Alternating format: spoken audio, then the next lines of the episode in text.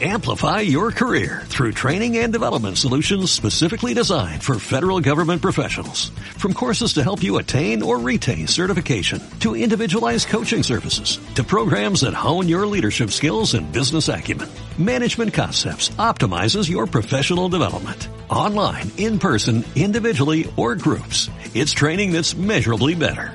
Learn more at managementconcepts.com. That's managementconcepts.com. Tarjeta Roja comienza una nueva temporada.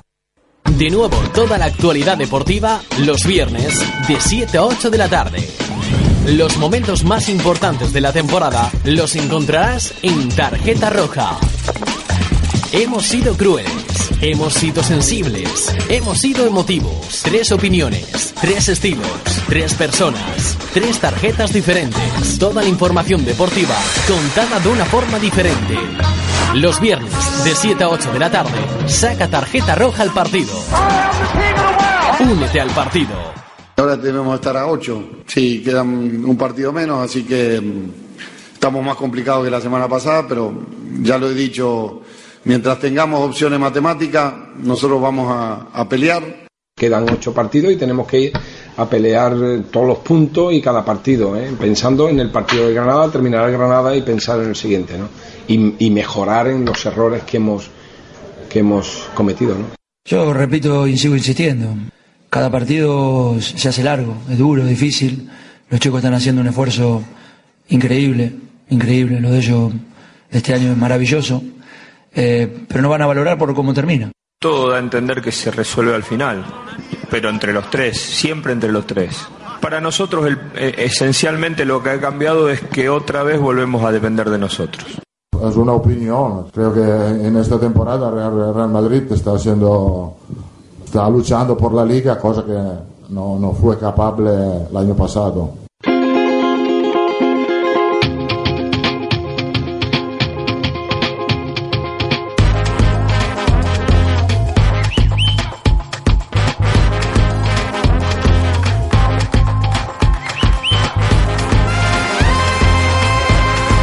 Muy buenas tardes, son las 7 y casi 5 minutos de este viernes 28 de marzo de 2014. Escuchan Tarjeta Roja, uno de los programas deportivos de la programación de la 105.7 de la FM en la radio municipal de Manises. Reciben un saludo de Ramiro Calvo, quien les habla en estos eh, minutos. Bueno, hemos escuchado a estos protagonistas de esta semana futbolística con eh, dos jornadas. Recuerden, eh, tuvimos partidos hasta ayer mismo con eso ese empate de el Valencia al que se refería Juan Antonio Pizzi y con esa derrota del Levante en casa ante el Betis. Se hablaba mucho durante la semana de la posibilidad de que Caparrós un sevillista hundiera al Betis, pues al final fue todo lo contrario. Y el Levante, que luego hablaremos en nuestra tertulia, a ver si se le va a hacer larga este, esta liga, porque ya está en zona de nadie, casi salvado, muy lejos de Europa, y llevaremos esos ocho partidos si se le hacen muy largos al Levante. Y también escuchábamos a esos tres equipos que están protagonizando esa lucha por la Liga de Primera División y a sus respectivos eh, técnicos. El Cholo Simeón en el Atlético de Madrid, el Tata Martino en el Barça y Ancelotti en el Real Madrid que respondía de esa manera, con ironía.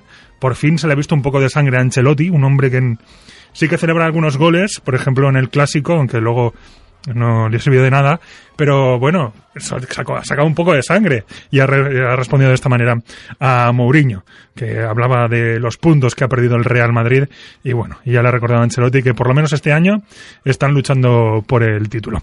Bueno, saludamos a, de momento a mis dos compañeros que tenemos aquí en el estudio, dos valencianistas, eh, supongo que decepcionados con la actuación ayer de su equipo, ese empate en Almería cuando iban ganando 0-2 en el descanso. Aitor Belmonte, muy buenas tardes. Buenas tardes, Ramiro. La verdad es que, que sí, ¿no? Porque ponerte, como, como has dicho, 0-2, empezar ganando en el segundo, según marca el 8,2 segundo y según el AS el 7,6, de- de- entre uno y otro, pues el, el gol más rápido o el tercer gol más rápido de la historia de la liga, pues eh, luego además ponerte otro gol más, pues, pues como, como estamos diciendo, 0-2, y luego que te empaten en un minuto, pues eh, muy agradable no es. Cuando estás entrenando, como fue mi caso, que no pude ver el partido, pues eh, te evitas el susto y el sufrimiento y te enteras ya Eso de sí, golpe y dices eso sí. 2-2, pues dices más de lo mismo de siempre.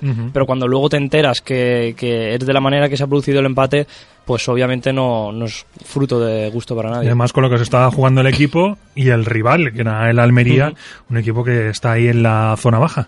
Alberto Gómez, muy buenas tardes. ¿Qué tal, Ramiro? Muy buenas. ¿Cómo lo llevas, este tropezón del Valencia? Pues eh, la verdad es que verdaderamente mal, ¿no? Porque ya las aspiraciones europeas, si ya estaban un poco complicadas, ahora ya son todavía un poco más lejanas y el, el partido ya se ponía muy de cara en los primeros segundos con el Valencia. Luego eh, Eduardo Vargas, al filo de- del descanso, también hacía el 0-2.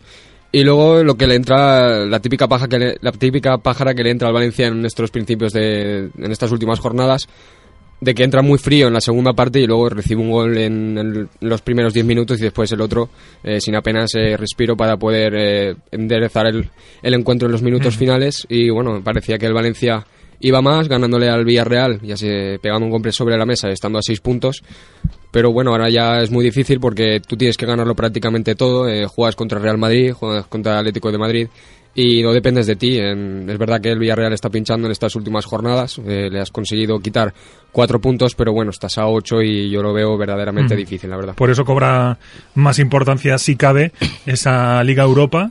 Se van a jugar Sí. eh, los partidos esta próxima jor- jornada. También eh, la Liga de Campeones. Así que tenemos una agenda apretadísima de fútbol y otros deportes. Así que vamos a empezar con esos horarios, ya saben, eh, en la primera división.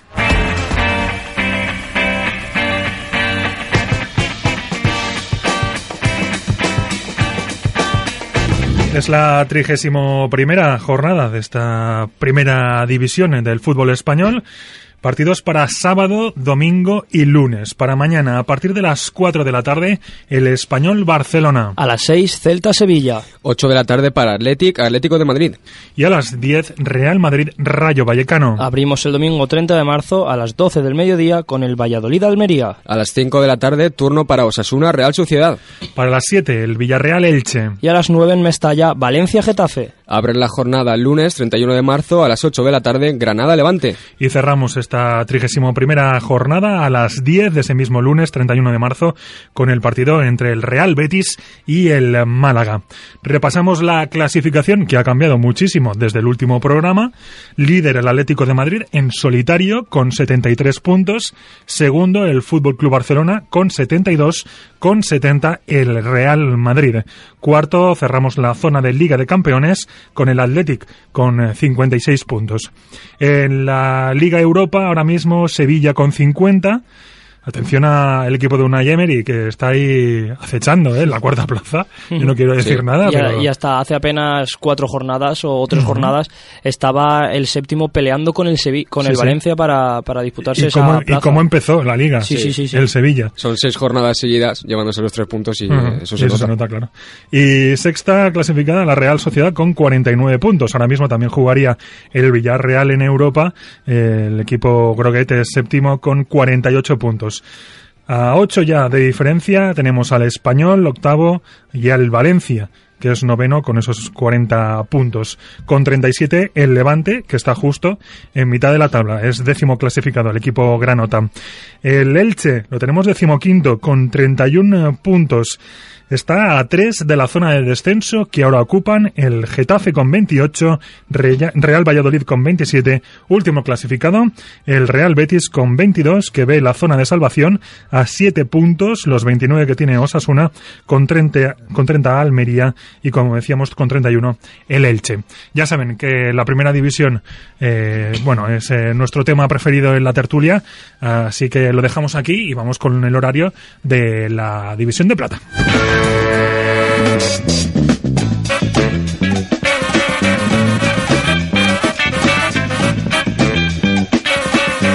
En este caso, la 32 segunda jornada, partidos para mañana y para el domingo 30 de marzo.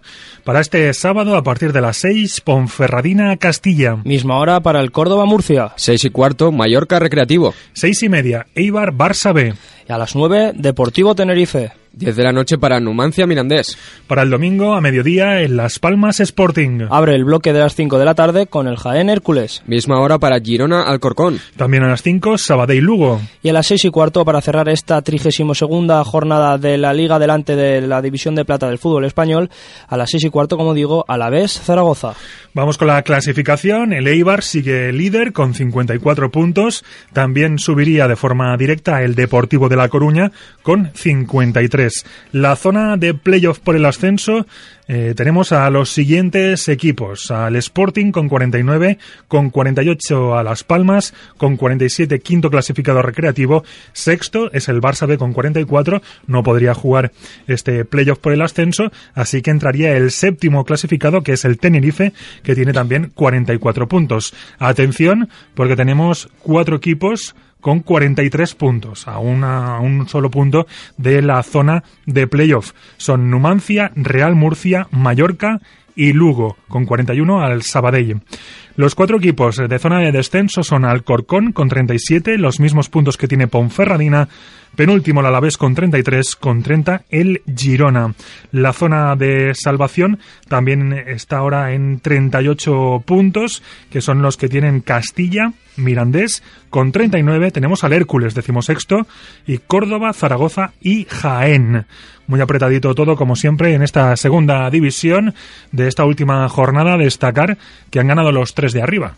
Sí, el, el Sporting conseguía vender no sin apuros al, al, último clasificado, que es el Girona. Debería de haber sido una papeleta quizás más fácil por la situación en la que el Sporting se encuentra, de, intentar acechar esa segunda posición que ocupa el Deportivo. Un Deportivo que vuelva a ganar eh, por la mínima también una jornada más, y es lo que hablamos. El fútbol es así, muchas veces dependes de esta suerte que, que está teniendo el Deportivo. Y por último, el Eibar está demostrando que es un firme candidato al ascenso, ya no los playoffs, sino al ascenso directo, porque leía yo en, en, diarios deportivos que es el mejor Eibar de, de la historia de, de, del uh -huh. club vasco.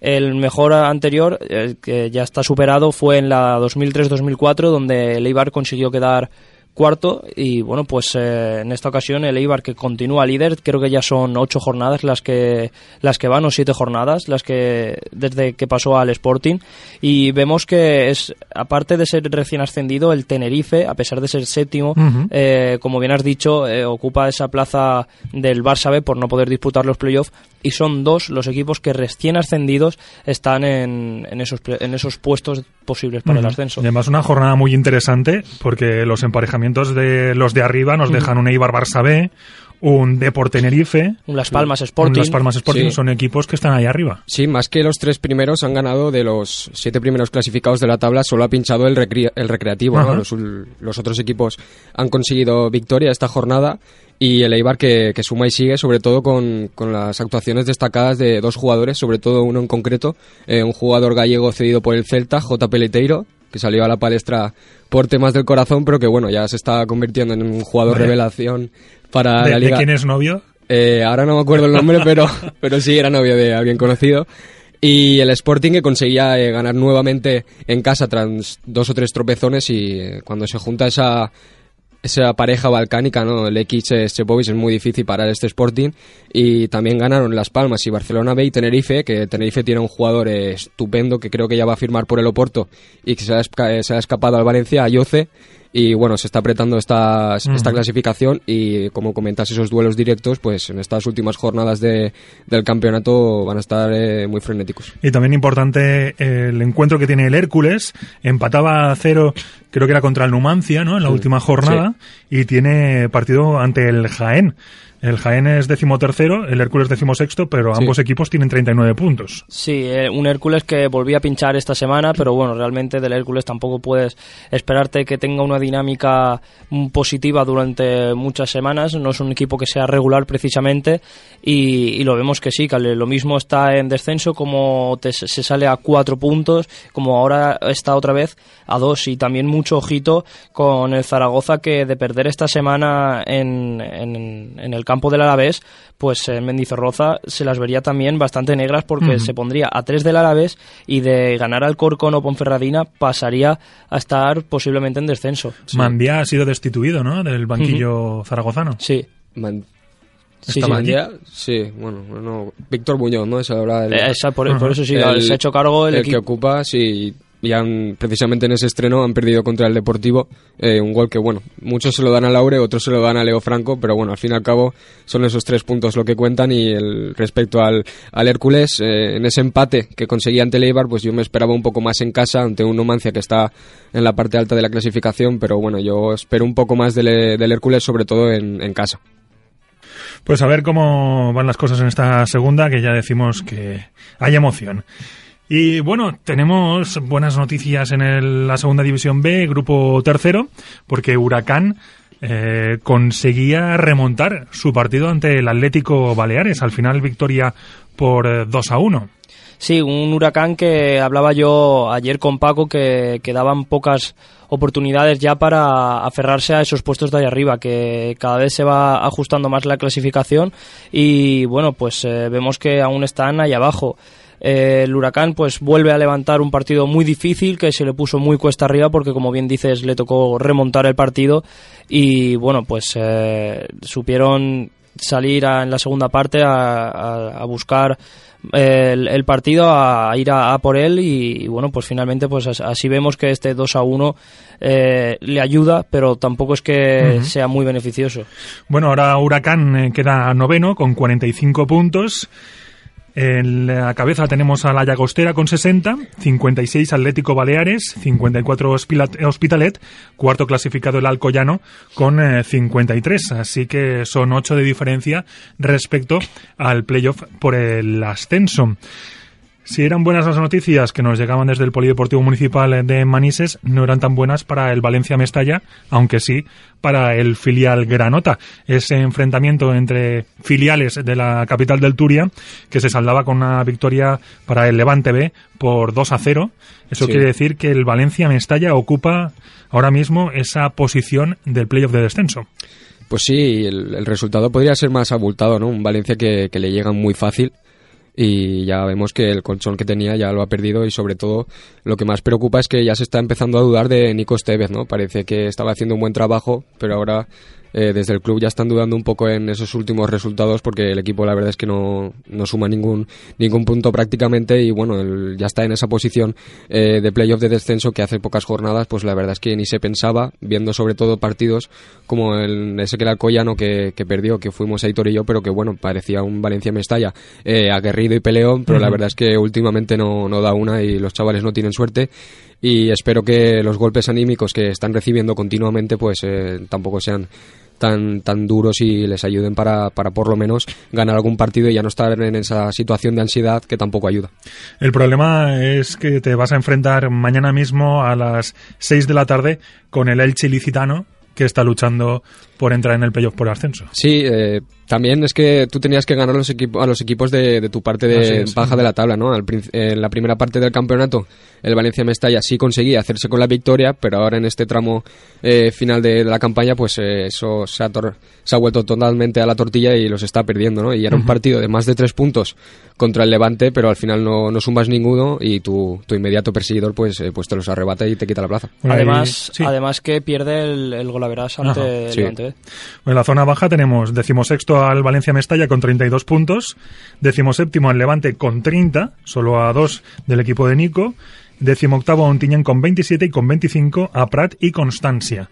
Así que las cosas se están poniendo feas para el filial de el Valencia.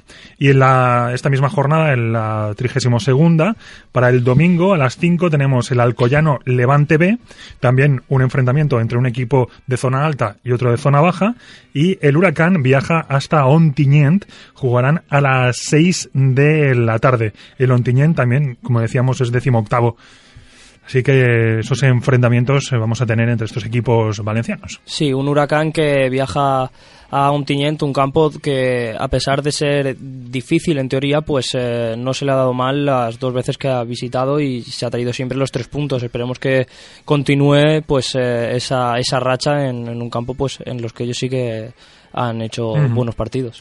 Y bueno, tenemos eh, que hacer mención a nuestros amigos del Conquense, aunque sea para dar una mala noticia en esa segunda división B grupo segundo, porque perdieron en el Alcoraz ese partido ante el Huesca por 3 a 1. Eso quiere decir que el Huesca les ha alcanzado en la clasificación. El equipo aragonés ahora es 49, el Conquense está con los mismos puntos, octavo y noveno respectivamente. Y bueno, para este domingo tienen partido en casa a las 5 ante la Real Sociedad B. Pues sí, una Real Sociedad que como hablamos siempre, como siempre hemos hablado del en, en este grupo tercero, los filiales siempre salen a morder porque quieren ganarse un puesto en, en un primer equipo donde la Real Sociedad pues eh, precisamente cuenta con bastantes jugadores de la cantera y claro, pues si salen y, y hacen buenos papeles como están más o menos acostumbrados, pues eh, es probable que que eh, resalte más de un jugador. No obstante, pues eh, el partido pues va a ser muy difícil para un conquense que después de dos victorias consecutivas viene esta dura derrota que tampoco po- se podría decir que fuera inesperada porque es, es el Huesca un recién descendido y casi histórico de la, de la segunda división. La clasificación ahora mismo en este grupo segundo de la segunda división en B está de esta manera. Leganés líder con 56, Sestao River Club con 55, tercero Las Palmas con esos mismos 55 puntos. Recordemos ese, que tenemos que estar atentos a cómo quede el, el primer equipo ¿no? en esa segunda división, para luego si jugará el playoff o no. Cuarto el Toledo con 53, Athletic eh, Club eh, quinto con 53 puntos también. Eso quiere decir, pues nada, que la, el playoff está entre a cuatro puntitos para el Conquense. Sí, tanto si fuera la quinta como la cuarta plaza están en esos mismos puntos. Y bueno, la lástima es que vemos que la Unión Deportiva Las Palmas, el primer equipo, pues que no pincha y que además eh, gana solventemente. Esta, esta última jornada creo que, que de hecho metió cinco goles, pero bueno, esperemos que eh, nosotros que somos también aficionados al Sporting, se podría decir que nos cae simpático, pues esperemos echarle una manita y a ver si el Conquense saca también su partido y vuelve a recortar más distancia. Pues eso, un saludo a los amigos del Conquense y ánimo para ese partido ante la Real Sociedad B. Nosotros, como hemos dicho al principio, tenemos que repasar también los horarios de las competiciones europeas.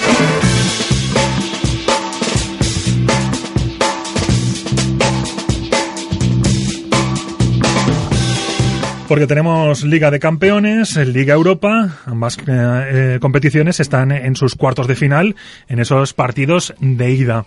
Para el martes 1 de abril, 9 menos cuarto, Fútbol Club Barcelona, Atlético de Madrid. Misma hora para Manchester United, Bayern de Múnich. Habrá en la jornada del miércoles a las 9 menos cuarto Real Madrid Borussia Dortmund. Y cerramos estos cuartos de final de la Liga de Campeones a la misma hora, 9 menos cuarto, con el Paris Saint-Germain Chelsea. Los partidos de vuelta se jugarán los días 8 y 9 de abril. En la Liga Europa, como decíamos, también en los cuartos de final, partidos de ida, el jueves todos los encuentros a las 9 y 5 de la noche. Basilea Valencia. Porto Sevilla. AZ Benfica. Y Olympique de Lyon Juventus. Hablemos unos minutitos solo de estas competiciones europeas. Eh, quizás una de las eliminatorias más igualadas y con las implicaciones que puede tener también para la Liga Española, ese Barça Atlético de Madrid.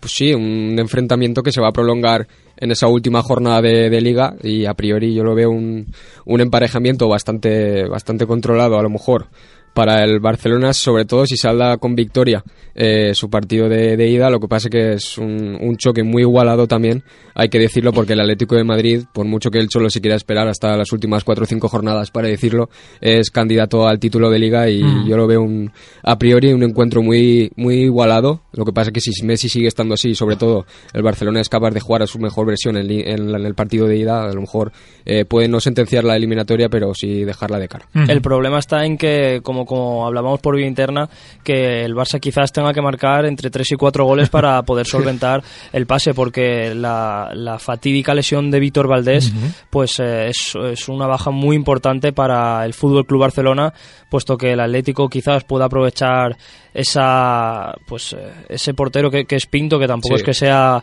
excesivamente bueno.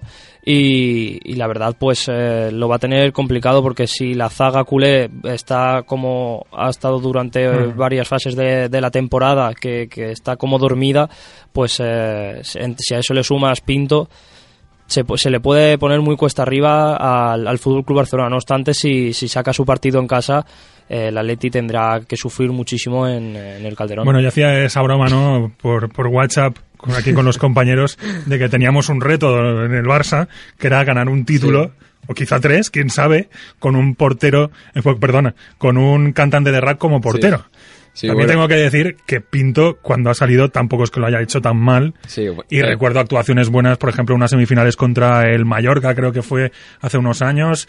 Quiero decir que tampoco es tan mal portero, lo que pasa es que no ha tenido posibilidades ni oportunidades porque delante tenía a Víctor, y, a Víctor Valdés. y este mismo partido contra, Sí. contra el Celta de Vigo también sacó varias Mm. manos. Sí, contra su ex equipo sacó dos o tres manos bastante buenas y bueno, también podríamos decir que la defensa culé es bastante bailarina. ¿eh? No, ahí, Porque- ahí sí que te tengo que dar la razón Sí, porque, sí, así que vamos, tampoco eh, le va a ayudar mucho a Pinto No, en, en su estado de confianza porque, vamos, Y ojito con las jugadas a balón parado, que es Sí. una de las armas del Atlético de Madrid. Solo hay que ver el último gol que hizo Diego Costa de cabeza Sí. en un córner Hmm. y el Barça eso esta temporada no lo sabe defender. No, es una de, la- de las típicas carencias ¿no? de los equipos que apuestan por esos jugones de metro y poquito. Y bueno, el Atlético de Madrid eso es uno de los puntos débiles que puede explotar del Barcelona. Y también por Pinto, tampoco sé cómo va muy por arriba porque tampoco está jugando mucho. Pero bueno, Víctor Valdés tampoco es que se haya mostrado muy seguro No. últimamente por arriba. Y la otra semifinal, perdón, el otro partido de cuartos de final con presencia de equipo español es ese Real Madrid Borussia Dortmund.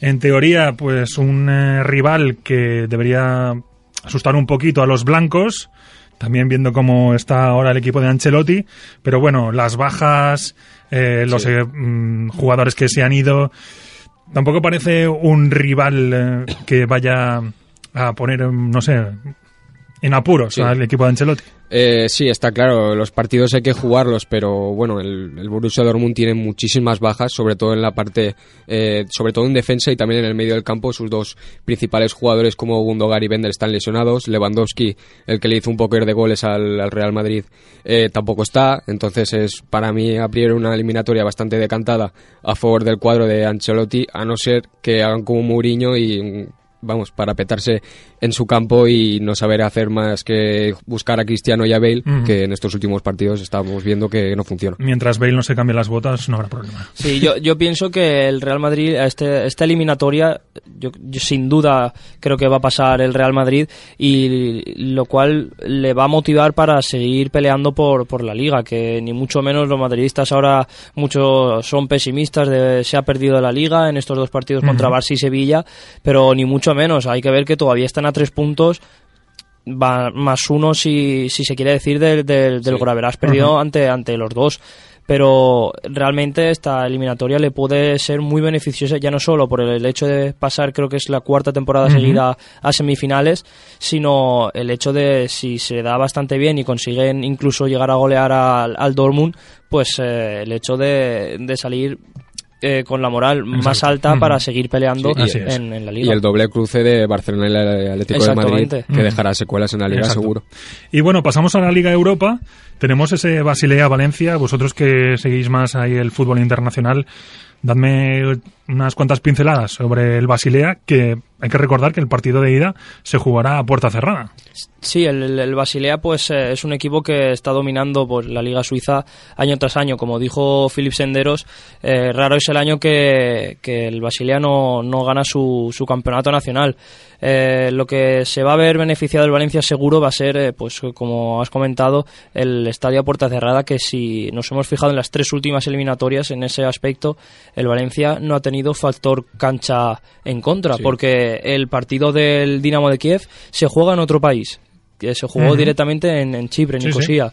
El partido del Ludo Goretz, eh, en vez de jugárselo en Razgrad, se juega en Sofía, o sea que tampoco es la, la ciudad. Ahora, este partido que sí que lo, va a jugar- lo van a jugar en la misma ciudad de Basilea, lo juegan a puerta cerrada. Eh, también hay que ser cafres para meter ben- bengalas y liarla ser- de, de esa manera, pero Hay que ser muy animal. Sí, bueno, el, a priori parece que todo se le está poniendo de cara al Valencia, ¿no? En ese camino hacia Turín. Y también hay que confiar en este Valencia también en, Europa porque todos los partidos eh, fuera de casa creo que los ha ganado todos, tanto en, en, eliminatoria como contra el Ludo Goretz.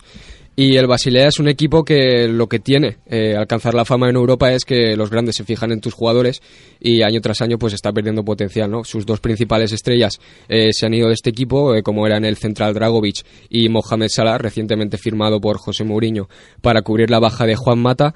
Y es un equipo que sobre todo sabe explotar muy bien las, las jugadas a balón parado, un equipo muy pragmático y que el Valencia no se tiene que confiar para nada porque ya consiguió eliminar al Tottenham y cayó en esa eliminatoria de semifinales contra el vigente campeón de la UEFA Europa League como es el, el, Chelsea. Sí, además que se cargó al, que yo decía que podía ser la realmente la gran revelación de, de esta Europa League que era el Red Bull Salzburgo, que le ganó en un amistoso 0-3 al Bayern de Múnich, que se eliminó en un global de 6 1 al, al todopoderoso Ajax en, en Holanda, o sea que realmente eh, ni mucho menos el Valencia debe de ir confiado. Sí que tiene que confiar en sus posibilidades, pero ni mucho menos fiarse de que esté resuelta. El Salzburgo, ya que lo dices, ha ganado ya la, su liga a falta de unos cuantos hmm. partidos y Jonathan Soriano, el jugador español, alcanza ya la cifra de más de 40 goles, así que le va muy bien a Jonathan Soriano, ese jugador español en Salzburgo. Hmm. Y que ni mucho menos está sonando para la selección cuando está hmm. dando mucho rendimiento. Ahora que apuntas que el Basilea ya ha ganado la liga, habrá que felicitar también al Bayern de Múnich. es que el Bayern de Múnich ya se veía venir, ¿no? Madre mía. Con esos jugadores y el entrenador, pues bueno, es que es es el puño de hierro ¿no? del Bayern de Múnich que jornada año tras año va fichando a los mejores jugadores ya de ya no solo de fuera del campeonato porque vemos que ha echado mano también de, la liga española sino va aglutinando a todos los talentos del fútbol alemán y bueno de eso hablamos de la liga pero también en Alemania tampoco hay mucha emoción. Y ahora ya campeón se puede preparar la liga de campeones Sí, y el, y el Manchester United yo creo que ya lleva temblando desde hace un par de años, porque vemos que, que encadena derrota tras derrota, perdía esta última jornada contra su en, el derby ante el Manchester City, un Manchester City que jugó al 50% un poco y le metió dos goles, así que el Bayern de Múnich lo va a preparar con calma y con temple.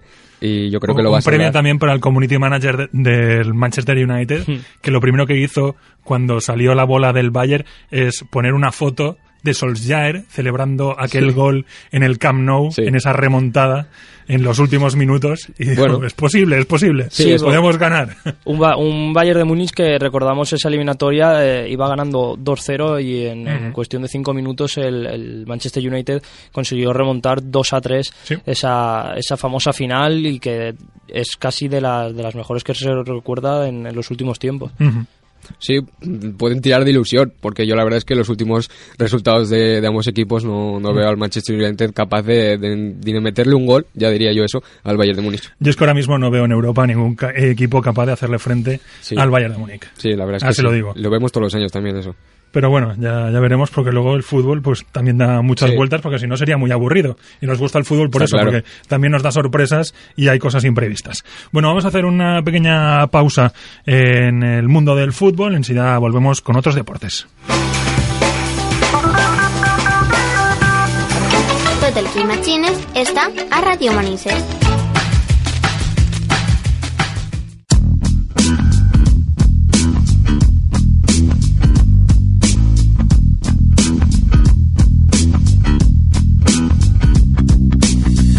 Pues vamos con el baloncesto, la Liga Endesa, que llega a su vigésimo quinta jornada. Partidos para sábado y para domingo. Para mañana a partir de las 6, Cajasol, CAI Zaragoza. A las 7, Club Básquet Valladolid, La Bruixador. Misma hora es el turno para Valencia Básquet, Río Natura Monbus. A las 8 y media, Guipúzcoa Básquet, UCAM Murcia. Y el domingo 30 de marzo a las 12, Fútbol Club Barcelona, Bilbao Básquet. Una menos cuarto para Juventud, Iberostar Tenerife. Para la 1, Real Madrid Herbalife, Gran Canaria. Ya a las 6 de la tarde, Unicaja, Laboral Cucha y cerrarán esta vigésimo sexta jornada de la Liga Endesa a las seis y media, Twenty Móvil Estudiantes, fue en Labrada. Ya saben que el Real Madrid es líder, invicto de momento, con esas 24 victorias, con un balance de 21 y 3. Tenemos a Valencia Basket, tercero el Barça. Los otros equipos que jugarían este playoff por el título de momento son Herbalife Gran Canaria, cuarto, quinto Unicaja con 15 y 9, mismo balance que CAI Zaragoza, séptimo Laboral Cucha, octavo Fiat Juventud con un balance de 12 victorias y 12 derrotas empatado en este caso con el Cajasol que es en noveno. Los dos equipos de la cola de la clasificación son ahora mismo Valladolid último con solo dos victorias, con siete la Bruixador. Eso sí, tiene eh, empate con el UCAM Murcia y el Twenty Móvil Estudiantes por esa, esa penúltima plaza. Tenemos que hablar también de competiciones europeas. Tenemos una cita muy importante esta próxima semana en la Eurocup con las semifinales y con la presencia del Valencia Basket, que bueno, hacía valer esa diferencia de 32 puntos ante el Alba de Berlín, aunque perdía el encuentro de vuelta eh, eran por, por cinco puntos. Así que clasificado el Valencia Basket para estas semifinales. El partido de ida ante el Nizhny Novgorod será el martes 1 de abril a las 9 menos cuarto. La otra semifinal de esta Eurocopa se enfrentará a el Sberna Sebda Telecom y al Unix Kazan. Todo hace pensar que la final será eh, estará disputada por el Valencia Basket y el Unix eh, Kazán. Hay que recordar que la final de la Eurocopa también será a doble partido. Y creo que volverá a tener en la pista en contra el Valencia Basket.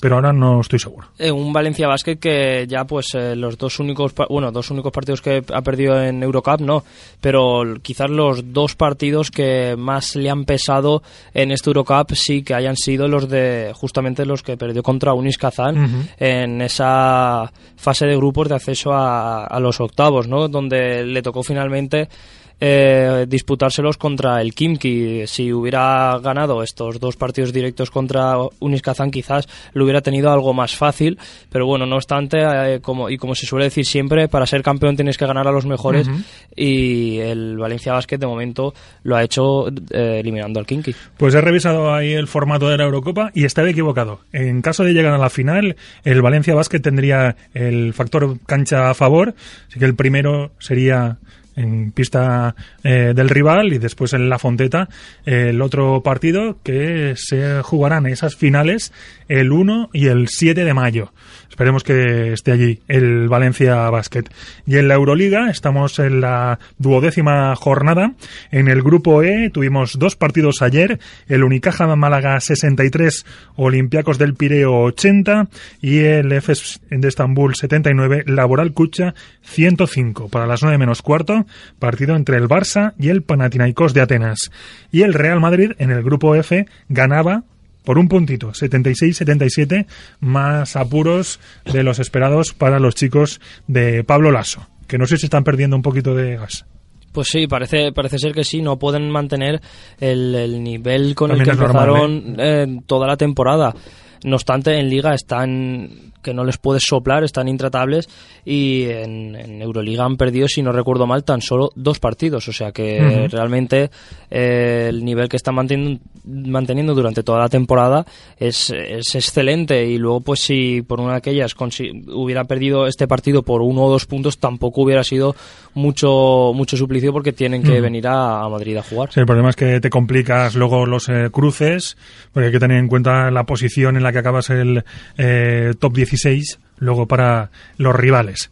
Pero bueno, de momento el Real Madrid lo tiene encarado en ese grupo F de la Euroliga.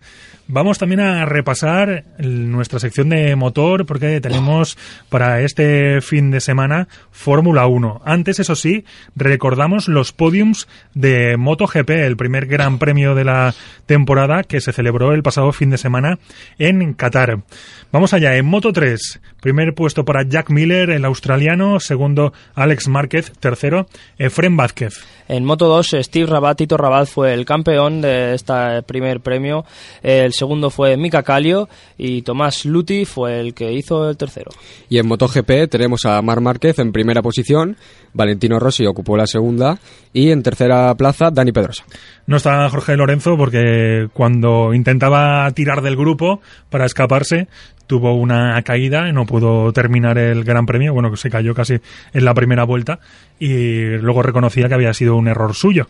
Pero bueno, en esta primera prueba se ha quedado sin puntuar. Y en MotoGP eh, fue otra carrera épica y espero que sean así muchas entre Mar Márquez y La última vuelta fue, fue, muy emocionante. Muchos adelantamientos en esa última vuelta, como, como estás diciendo, y bueno, Rossi que adelantaba a, a Márquez y Márquez que se la devolvía en la siguiente curva fue impresionante y la verdad es que el, el- el niño pues se le está enseñando a, a su maestro realmente. Y bueno, si tenemos suerte y Valentino Rossi mantiene el nivel, pues nos vamos a divertir en estas carreras. Mm, Sí, porque eh, uno de los, no, no recuerdo qué campeón del mundo fue, pero dijo que el, el que debía ser el dominador de, de esta nueva década es Mar Márquez y bueno, estamos demostrando que, o sea, está demostrando, perdón, que tiene pinta de que así va a ser. Y como comentábamos, eh, este fin de semana tenemos Fórmula 1. Llega el Gran Premio de Malasia en el circuito de Sepang. Horarios, la clasificación mañana a las 9 de la mañana y la carrera el domingo a las 10. Recuerden que la noche del sábado al domingo se cambia el reloj, a las 2 serán las 3 y por eso esa diferencia entre el horario de la clasificación y de la carrera. Recuerden, el domingo a las 10 de la mañana. Mientras están desayunando, pues nada, a ver eh, qué hace eh, Fernando Alonso, por ejemplo, en esta Fórmula 1, el asturiano que recuerden es cuarto en la clasificación general con esos 12 puntos, líder Nico Rosberg con 25. Y en la clasificación por equipos es líder McLaren Mercedes con 33 puntos y lo que más llama la atención es la ausencia de Red Bull que tiene cero puntos, es el último.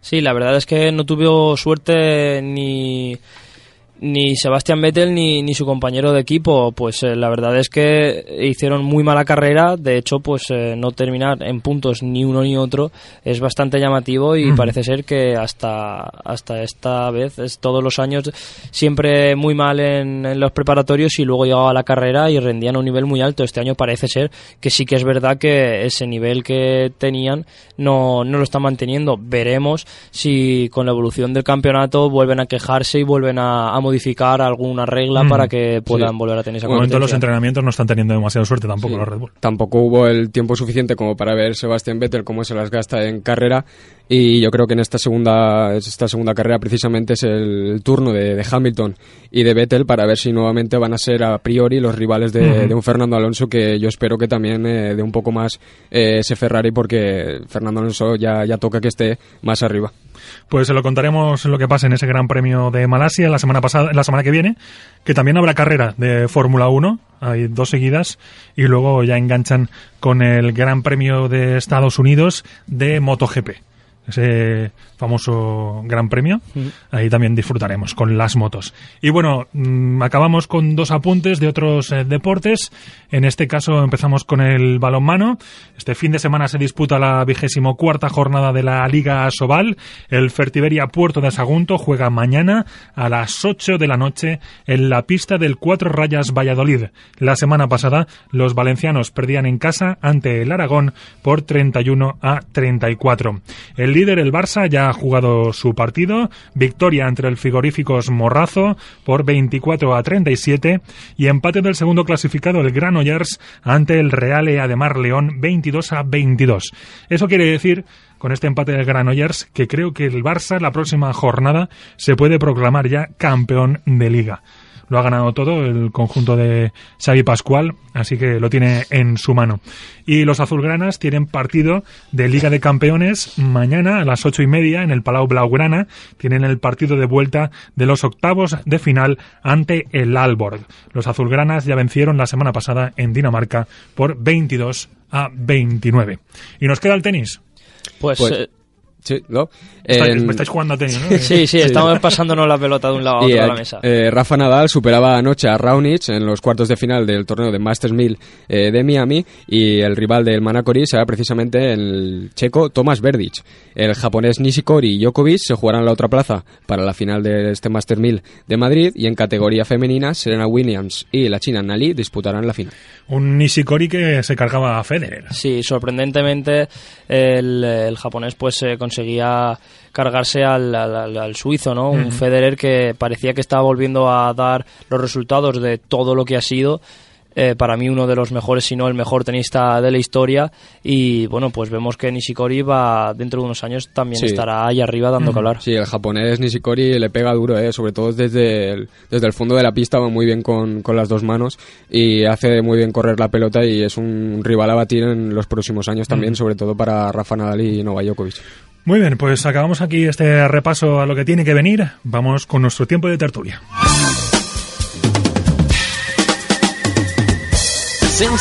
La FM, RMM.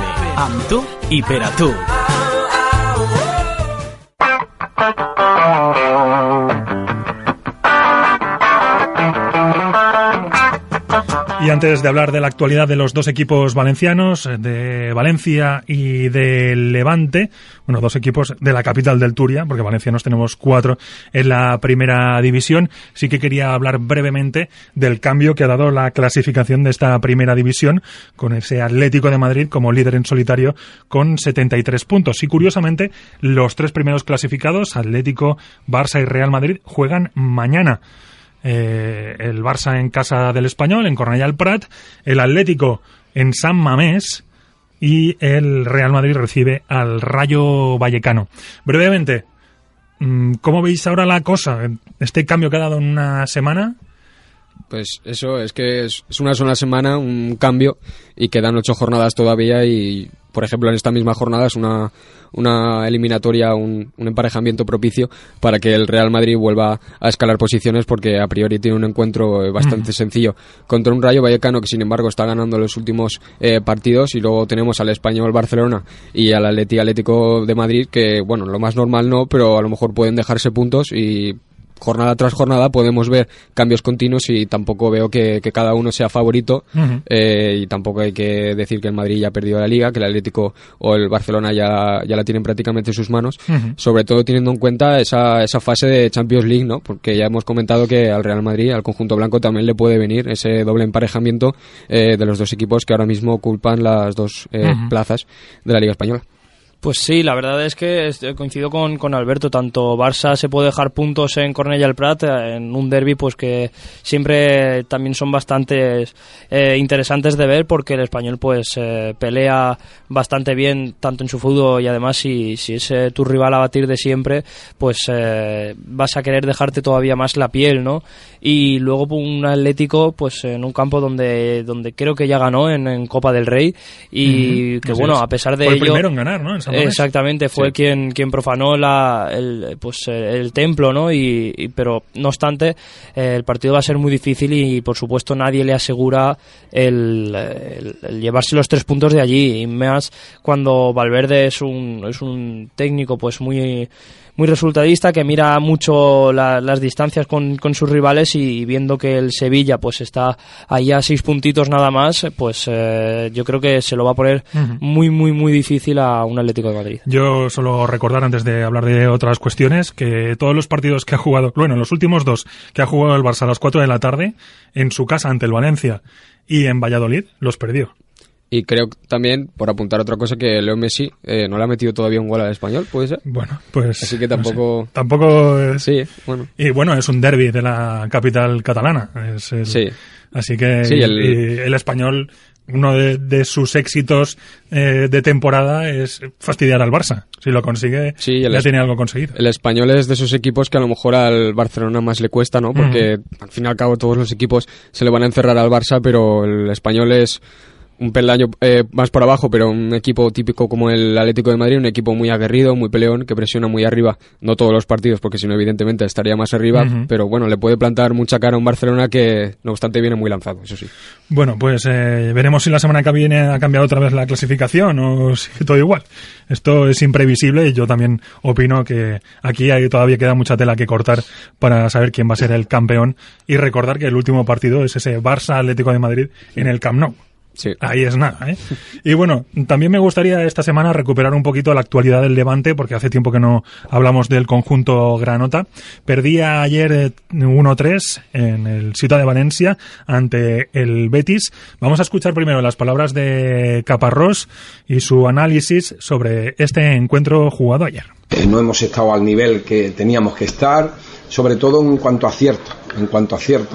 En este caso el Betis se ha tenido acierto, ha llegado tres veces, ha metido tres goles y por lo tanto nosotros cuando hemos tenido las opciones no las hemos metido y por lo tanto hay tanta igualdad, tanta igualdad que bueno pues eh, los partidos se, se, desequilibran por ese aspecto, ¿no? el acierto.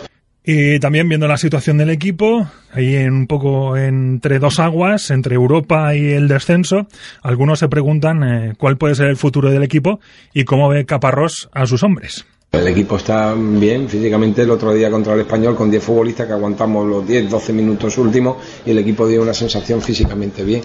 El, mentalmente no nos queda la alta competición, no te queda más remedio que, que, que que apretar los puños en una derrota y pensar, como te digo, en el siguiente. ¿no? Hay mucha, mucha igualdad y por lo tanto, bueno, pues no podemos descuidarnos. ¿no? El Levante, que está ahora décimo con 37 puntos. Recuerden el descenso, el Getafe es décimo octavo con 28, esos son 9 puntos. Y Europa, pues también eh, la tiene ahora mismo a 11, esos 48 puntos que tiene el Villarreal. ¿Tiene algo más que hacer el Levante en esta liga? Hombre, pues eh, ahora que lo comentas, estaba viendo ahora los, próximos encuentros que tiene que disputar el equipo de Joaquín Caparrós y la verdad es que es bastante impactante porque tiene que enfrentarse ante equipos como el Athletic, como el Villarreal, como el Atlético de Madrid, contra el Valencia, contra el Málaga. Así que ser un poco juez y parte.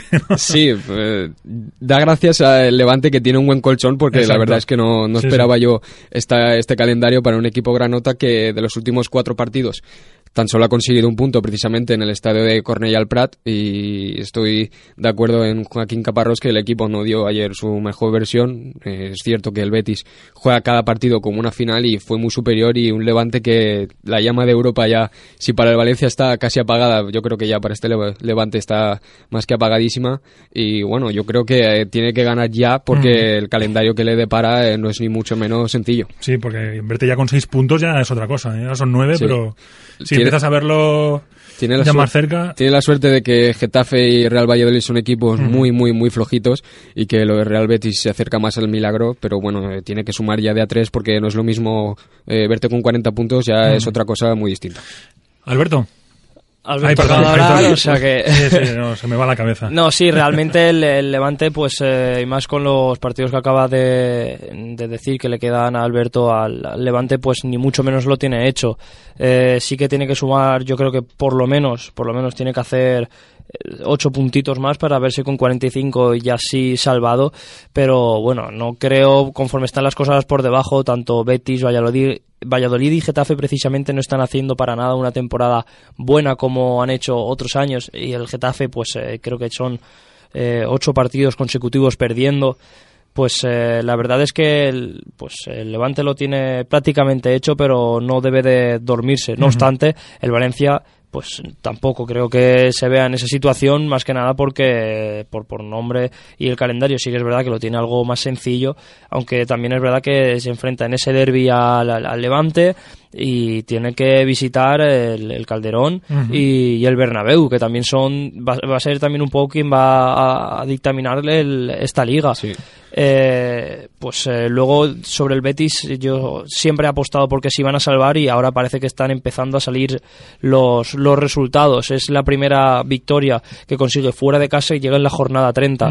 Es decir, que lo ha pasado muy mal durante toda la temporada. Yo creo que es el equipo que más podría quejarse de, de los árbitros porque todo el mundo lo dice. No, el Betis con el equipo que tiene no debería de estar último ni mucho menos quizás en la posición donde está el Celta o, el Rayo o el Granada, podría ser la, la posición que realmente se merezca el, el Real Betis. Sí, el, que el Real Betis también puede ser un aliado para el Levante porque el Levante se enfrenta contra el Granada, un equipo muy alegre en ataque pero que luego en, defensa tiene descuidos más que considerables y luego a la contra solo puede explotar el Levante y el Betis que se enfrenta a un Málaga que ya se está metiendo en la pomada por el descenso, eh, ocupa la decimocuarta posición de la tabla con 32 puntos y la puede hacer un favor muy grande sobre todo si el Levante consigue su victoria. Sí, un Granada que como bien dice, un ataque muy alegre. La lástima... muy, muy africano. La, lástima es, la noticia última que, se ha recibido sobre Dani Benítez, un jugador al que yo admiraba mucho, pero bueno, realmente después de estas noticias se, te, caen un poco los mitos, como se suele decir.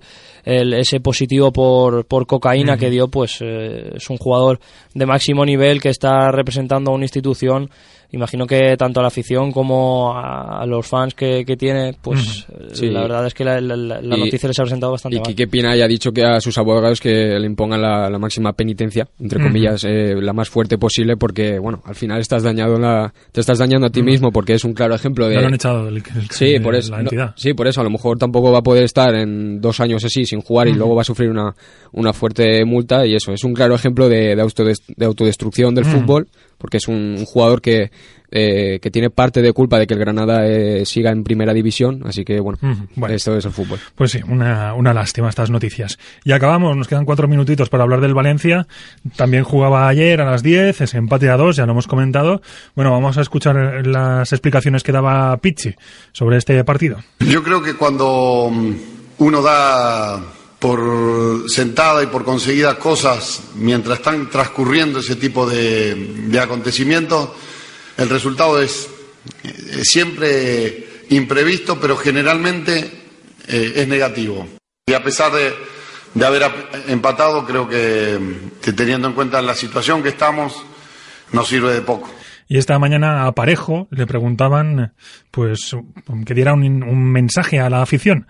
Este era ese mensaje. Vamos a salir todos los partidos al, al 100%, eh, a sacar los tres puntos y a dejar el Valencia donde se merece. Al final, eh, a cualquier futbolista le gusta ganar cualquier partido y más eh, con lo que nos estamos jugando y que junto a ellos al final se ha demostrado que podemos llegar muy lejos y que nosotros, de nuestra parte, de la suya, no cabe duda que lo van a hacer y nosotros, por supuesto, le vamos a responder al, al 100% cada partido de aquí hasta el final. Y la siguiente pregunta que yo le haría es, ¿y por qué no lo hacéis siempre? Sí, es eh, una incógnita que yo todavía no soy capaz de, resolver porque eso de que van todos los partidos al 100% lo tengo que poner en, en cuarentena porque contra el Rayo no se juega al 100%, contra el Almería tampoco, porque el Almería eh, vas ganando 0-2 pero llega muy fácil y el, el, equipo no, no saca el, el, partido y justo sacó el empate y de milagro porque el Almería tuvo ocasiones muy claras. Yo eh, me sigo manteniendo en que las matemáticas todavía dan, dan oportunidad al Valencia en Liga, pero yo veo más factible ganar la UEFA Europa League pese a ver equipos como Benfica o Porto o Juventus. Acabamos, Aitor. Sí, yo decir pues que lo, lo que acabas de comentar tú, ¿por qué no no, no jugáis así siempre, porque hemos visto partidos de un nivel espectacular. A mí se me viene a la mente el del Fútbol Club Barcelona en, el Camp Nou. Eh, si, si juegas así contra un equipo grande, ¿por qué no juegas así contra un equipo es una de las grandes dudas del fútbol. Digamos pequeño. ¿Por qué te creces contra, contra el Fútbol Club Barcelona? Si mantienes ese nivel contra este Almería, yo creo que, que lo hubieras aplastado. el, el, partido que jugaste contra el Betis, si, si jugas este mismo partido contra Almería, te lo hubieras aplastado y además después de ponerte 0-2. Eh, veremos qué hace ante el Getafe. que El Getafe vendrá a jugárselas todas. Sí, ahí en el descenso. Precisamente, ahí es donde puedes pillar al. igual que, que, pasaste algo parecido con, con, el Real Betis. Bueno, tenemos que terminar, vamos a hacer nuestra porra. He decidido que sea del Athletic Atlético, de mañana a las 8. Así que, Alberto, danos el primer resultado. 1-1. 1-1, creo que nos lo has quitado. ¿Cómo te lo sabía? Eh, pues 2 a 2. 2 a 2. Venga, yo voy a decir un 2-1 a favor del Athletic. Ahí Valverde decidiendo un poco un trocito de liga. Pues compañeros, muchísimas, muchísimas gracias como siempre. A disfrutar tanto de la primera como de la segunda, como de otros deportes, que está todo muy vivo y está todo muy bonito. Así es. Hasta la semana que viene. Hasta el viernes. Hasta luego.